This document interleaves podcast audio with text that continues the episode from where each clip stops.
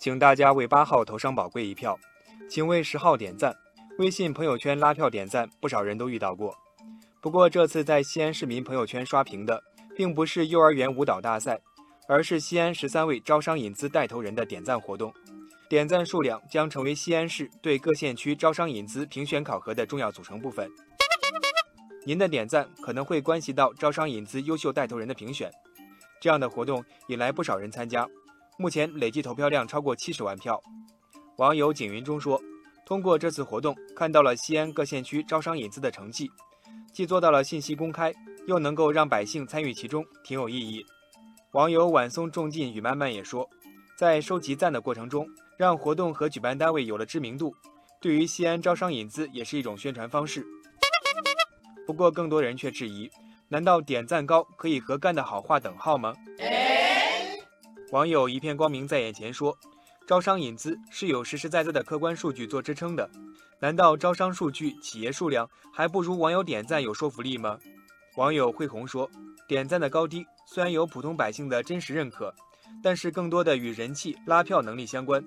对于那些一心扑在工作、不善于宣传的人，难免会吃亏。”网友云鹤就发现，其中的一位主任招商引资了六百多亿元，业绩名列前茅，但是得票只有其他候选人的十分之一。嗯。他说：“这样的结果很容易挫伤一些干部的积极性，甚至产生了做得好不如说得好，业绩多不如拉票多的歪风虚风。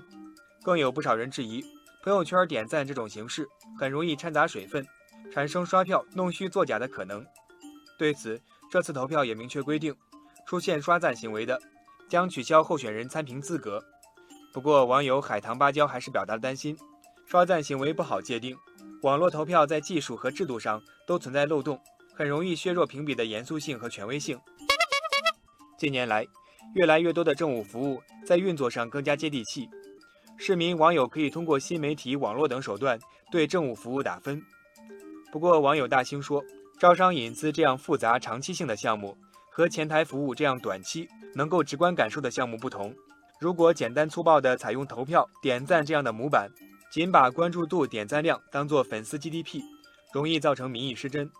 网友吉亚陈阳也说：“用招商引资的业绩说话，用给人民带来的幸福感、获得感来说话，要比动动手指点个赞真实的多。”对此，我们也想说：少拉票，多干活，让真正招商引资的业绩说话。点赞并不只在手机上，更要落在百姓心中。